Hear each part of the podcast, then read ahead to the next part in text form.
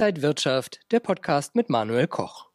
E-Commerce boomt und wir sehen das ja vor allen Dingen auch bei Amazon. Der Platzhirsch baut seine Marktmacht aus. Es gibt aber auch Start-up, sogenannte Aggregatorenunternehmen, die kaufen kleinere Online-Händler auf, stecken da Wagniskapital rein und wollen diese Geschäftsmodelle dann skalieren. Und eines dieser Unternehmen ist die Berliner Streise Group. Sie hat gerade über 100 Millionen schon eingesammelt. Unter den Investoren ist unter anderem auch Carsten Maschmeyer und der CIO, CFO und Mitbegründer Dr. Taro Niggemann ist heute bei mir. Herzlich willkommen. Danke, Manuel. Freut mich sehr, hier zu sein. Ja, was ist eigentlich genau ein Aggregatorenunternehmen und wie ist das Geschäftsmodell der Streise Group? Ja, lass uns mit der Definition des Aggregatoren anfangen. Also für mich ist ein Aggregator ein Aufkäufer, ein, ein Konsolidator. Jemand, der glaubt, dass eine Gruppe von Vermögensgegenständen ähm, mehr wert ist als die Summe der Einzelteile. Ähm, und in unserer Industrie äh, spezifisch jemand, der glaubt, dass eine äh, Ansammlung von äh, E-Commerce-Geschäften, von, von Marken mehr wert ist als äh, die Summe der einzelnen Marken. Dahinter steckt natürlich äh, der, der Gedanke, ähm, dass man Synergien heben kann und dass ein großes Unternehmen äh, gerade langfristig äh, erfolgreicher sein kann als, als ein kleines Unternehmen. Ähm, zur zweiten Frage, was, was macht Strice? Also wir bezeichnen uns eigentlich nicht als Aggregatoren, ähm, um das gleich vorwegzuschicken, denn wir entwickeln schon seit Jahren organisch Marken und Produkte, die wir im Internet vertreiben Insofern bezeichnen wir uns eher als, als E-Commerce-Unternehmen. Wir übernehmen äh, im Rahmen unserer M&A-Strategie auch äh, Teile des Aggregatoren-Geschäftsmodells, aber wir entwickeln eben auch organisch äh, unser Geschäft weiter. Insofern sind wir ein E-Commerce-Unternehmen mit zwei Standbeinen, ähm, dem organischen Wachstum und dem Wachstum durch Akquisitionen und Partnerschaften. Jetzt gibt es auch andere Unternehmen, Wettbewerber. Was unterscheidet euch da von anderen? Was macht ihr da anders?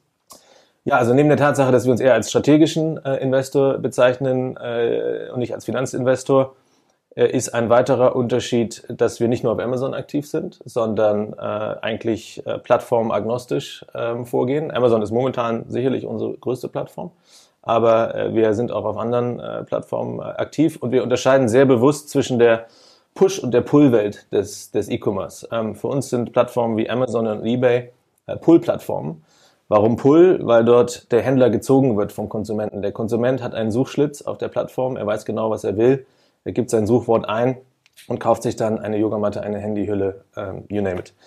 Ähm, dann gibt es die Push-Welt, wo der Händler den Konsumenten äh, äh, zu einem Impulsivkauf äh, inspirieren, verleiten möchte.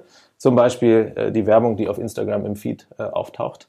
Und wir glauben, dass diese beiden Kanäle äh, strikt getrennt bearbeitet werden sollten. Ähm, Zumindest im Frontend. Also die Marken sollten unterschiedlich sein, die Produkten, Produkte sollten unterschiedlich sein. Im Backend kann man sehr viel Synergien realisieren, aber das unterscheidet uns von, von Wettbewerbern, die zum Teil die Hypothese vertreten, dass man äh, zum Beispiel auf Amazon erfolgreiche Marken auch in diese anderen Kanäle ähm, drücken kann. Dass man zum Beispiel da einen Webshop dazu baut, dass man dieselbe Marke auf, auf Instagram vertreibt. Daran glauben wir nicht. Wir glauben daran, dass diese zwei Welten unterschiedliche Marken verdienen. Jetzt zahlen Investoren oder geben Investoren sehr viel Geld, äh, Milliarden in, in diese Bereiche. Sie selbst haben 100 Millionen eingesammelt. Was ist so interessant, Unternehmen wie Ihres zu finanzieren? Ja, ich glaube, da kommt eine Menge zusammen. Ähm, Makrofaktoren und dann Geschäftsmodell, äh, spezifische Faktoren. Also auf einer Makroebene, wie wir alle wissen, Geld äh, gibt es ja momentan im Überfluss äh, viele Investoren, äh, die dringend investieren wollen und müssen. Ähm, spezifisch, was, was, was unsere Branche und das Geschäftsmodell angeht, ähm, es geht um Digitalisierung im E-Commerce. Äh, E-Commerce war jetzt ja ähm, in den letzten Jahren nicht das heißeste Thema in der, in der Tech-Branche. Ähm, gab Ausnahmen. Zalando hat sich natürlich in den letzten Jahren hervorragend entwickelt. Aber grundsätzlich war jetzt E-Commerce in der Tech-Szene nicht das große Thema. Das hat sich jetzt während der Corona-Pandemie geändert. Einmal, weil nochmal diese Penetration äh, des Einzelhandelmarktes durch die Online-Geschäftsmodelle äh, angesprungen ist äh, und zweitens einfach auch, weil äh, mittlerweile erkannt wird, wie viel Technologisierungspotenzial noch im E-Commerce steckt. Äh, momentan entstehen auch um die Händler herum sehr viele Geschäftsmodelle, ähm, die sehr tech-getrieben sind. Steuerdienstleister, die zum Beispiel äh, sich die Daten von eBay oder Amazon holen und so aufbereiten, dass ein Händler weltweit seine Steuererklärungen relativ effizient ähm, äh, bearbeiten und, und, und einreichen kann. Und ähm, da gibt es verschiedene Geschäftsmodelle und es wird erkannt bei den Investoren, dass da noch sehr viel an, an, an Möglichkeiten drinsteckt, wenn man eben sehr datengetrieben und technologiegetrieben durch die komplette Wertschöpfungskette durch ähm, sich das E-Commerce-Thema vornimmt. Kann man sagen, dass jetzt sogar eine ganz neue Asset-Klasse da entsteht? Womit kann man diese Online-Händler vielleicht äh, sonst noch vergleichen?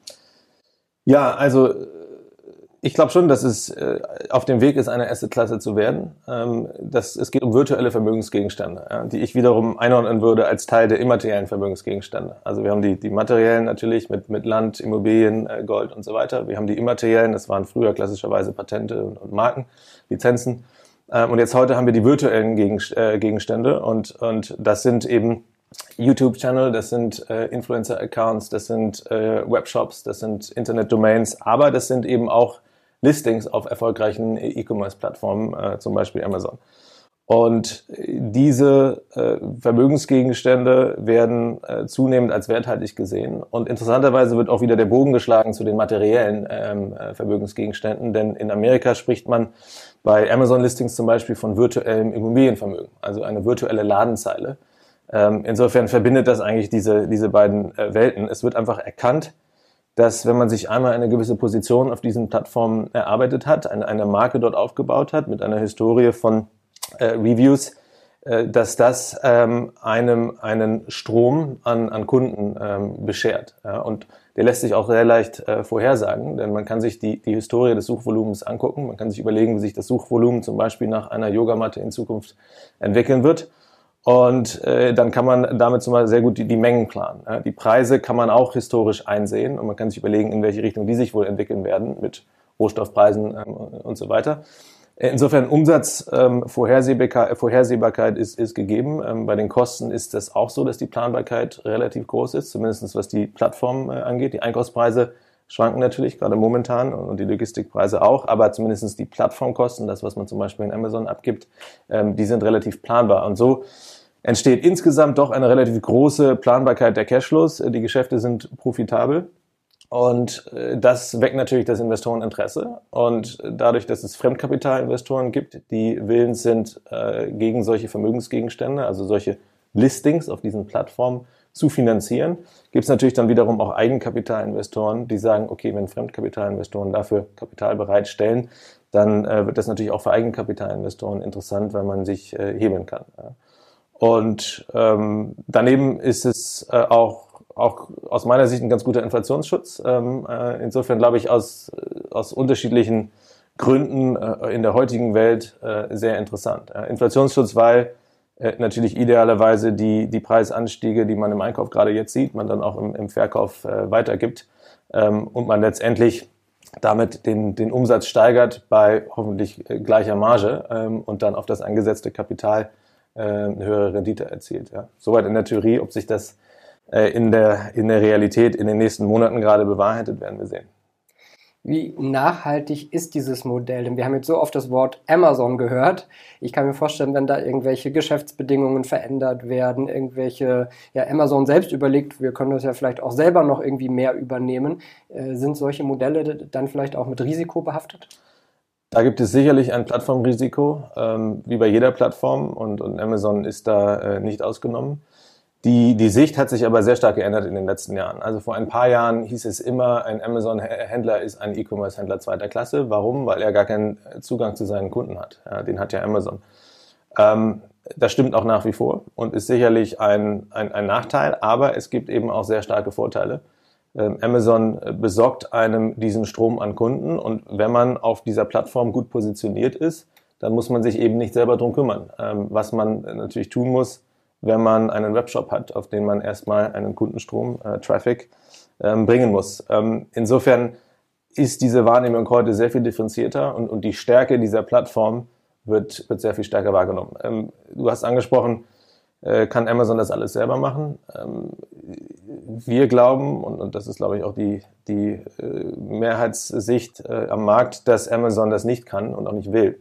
Denn für jedes Produkt weltweit, was verkauft wird, für den, für den Longtail an, an, an Produkten, ähm, immer ähm, sozusagen vorne dabei zu sein, äh, Trends zu beobachten äh, und dann wirklich auch das Waren, das Lagerrisiko zu übernehmen, ist sehr schwierig. Amazon versucht eher ähm, Sachen auf seine Plattform zu bekommen, äh, sicherlich auch äh, auf unterschiedliche Art und Weise mitzuverdienen, aber das Lagerrisiko zu übernehmen ist nochmal ein weiterer Schritt. Deswegen gibt es zum Beispiel das Amazon Vendor Programm, wo nach wie vor äh, der Händler, es wird über Amazon verkauft, auch in Amazons Namen, ähm, aber der Händler trägt das Warenrisiko. Und ähm, insofern gibt es da mehrere Gründe und Ansatzpunkte, warum äh, Amazons Marktmacht ähm, stark ist, aber aus meiner Sicht nicht unbedingt weiter steigen wird, auch natürlich, weil es viele andere Plattformen gibt, die viel investieren. Ja? Also eBay ähm, äh, versucht besser zu werden, äh, Walmart ähm, macht das Gleiche. Hier in Europa äh, haben, haben äh, Unternehmen wie Otto Pläne. Also da da tut sich viel und, und Amazon hat sicherlich in den letzten Jahren eine sehr, sehr starke Marktposition gehabt.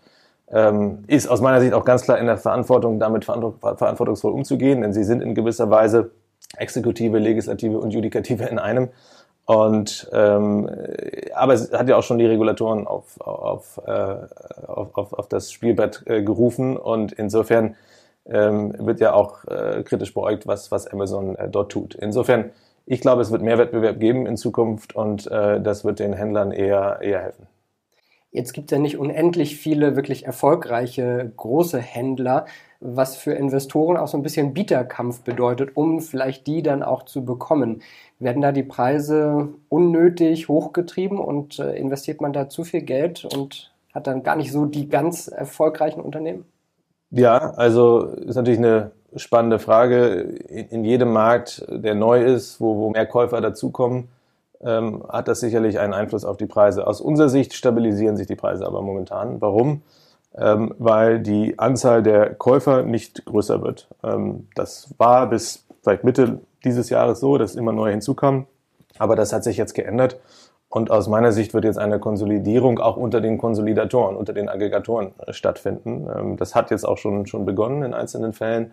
Aber da werden wir, glaube ich, nächstes Jahr noch, noch sehr viel mehr sehen. Also die Anzahl der Käufer wird nicht steigen. Gleichzeitig ist es nicht so, dass die Anzahl der Verkäufer sinkt, denn äh, es gibt nach wie vor sehr viele Menschen mit unternehmerischen Plänen, unternehmerischem Potenzial, die sich auf die eine oder andere äh, Weise im E-Commerce ähm, selbstständig machen. Und auch viele der Leute, die heute verkaufen an einen Aufkäufer, ähm, setzen sich ja danach nicht zur Ruhe oder, oder gehen wieder in eine Angestellten-Tätigkeit rein, sondern äh, gründen auf das nächste E-Commerce-Geschäft. Insofern für die für das Angebot ist gesorgt und auf der Nachfrageseite sehe ich zumindest in dem kleineren Bereich jetzt nicht unbedingt äh, mehr Käufer hinzukommen. Ja, im, im, Bereich der sehr großen Geschäfte, die vielleicht 20, 30, 40, 50 Millionen Euro wert sind, ähm, wo auch wirklich große selbstständige Teams hinterstecken, ähm, dort glaube ich schon, dass es auch mehr Wettbewerb geben wird, denn äh, das ist eine Größenordnung, da kann ein Family Office äh, aktiv werden, ein Private Equity Fonds, ähm, das kann auch ein Stratege äh, durch den Geschäftsführer und das Team managen lassen, auch wenn er nicht unbedingt direkt jeden Teil der Wertschöpfungskette selber bei sich abdecken kann. Er hat ja ein Team in dieser Größenordnung, was das für ihn macht. Aber diese kleineren Geschäfte, sagen wir mal unter 10 Millionen Euro äh, Kaufpreis, da muss man schon wirklich selber den, den kompletten Teil der Wertschöpfungskette abdecken können, wenn man so ein Unternehmen oder ein Geschäft kauft. Denn da kommen typischerweise eben keine Mitarbeiter oder nur sehr wenige Mitarbeiter mit dem Geschäft mit, weil die oft in Eigenregie von den Gründern ähm, betrieben worden sind, eventuell mit ein paar Freelancern, aber ohne feste äh, Angestellte. Und deswegen, wenn man so etwas übernehmen möchte, muss man halt die Arbeit äh, selber erledigen können wenn ich jetzt in so ein Geschäftsmodell wie eures investieren will oder in die Strice Group investieren will, geht das ja momentan nur als großer Investor. Habt ihr mal überlegt, vielleicht auch an die Börse zu gehen, dass Anleger auch äh, mit nicht ganz so viel äh, Cash auf der Seite in euch investieren könnten? Ja, also ich glaube, wie so oft bei neuen äh, Geschäftsmodellen oder, oder Assetklassen äh, ist es erstmal äh, sind es private äh, Investmentgelegenheiten äh, und, und äh, die Börsennotierung äh, oder Verbriefung äh, kommt vielleicht äh, später. Ich glaube, bei der Börsennotierung wird das, wird das sicherlich bald kommen. Ähm, man hört in den USA von, von Trasio, äh, dass die planen, auf die eine oder andere Art und Weise an die Börse zu gehen. Und äh, ich glaube, wenn es da in Amerika ein, ein Beispiel gab, wird es in Europa nicht lange dauern, bis es dann auch, auch hier ähm, ein, einen IPO gibt. Ähm, Aber in der Tat, momentan äh, ist es äh, natürlich schwierig, jetzt für den Retail-Investor ähm, zu diesem zu dieser Asset-Class-Exposure zu bekommen. Ja. Ich glaube, die einfachste Art und Weise ist es, äh, nach wie vor ein, ein E-Commerce-Geschäft selber zu gründen.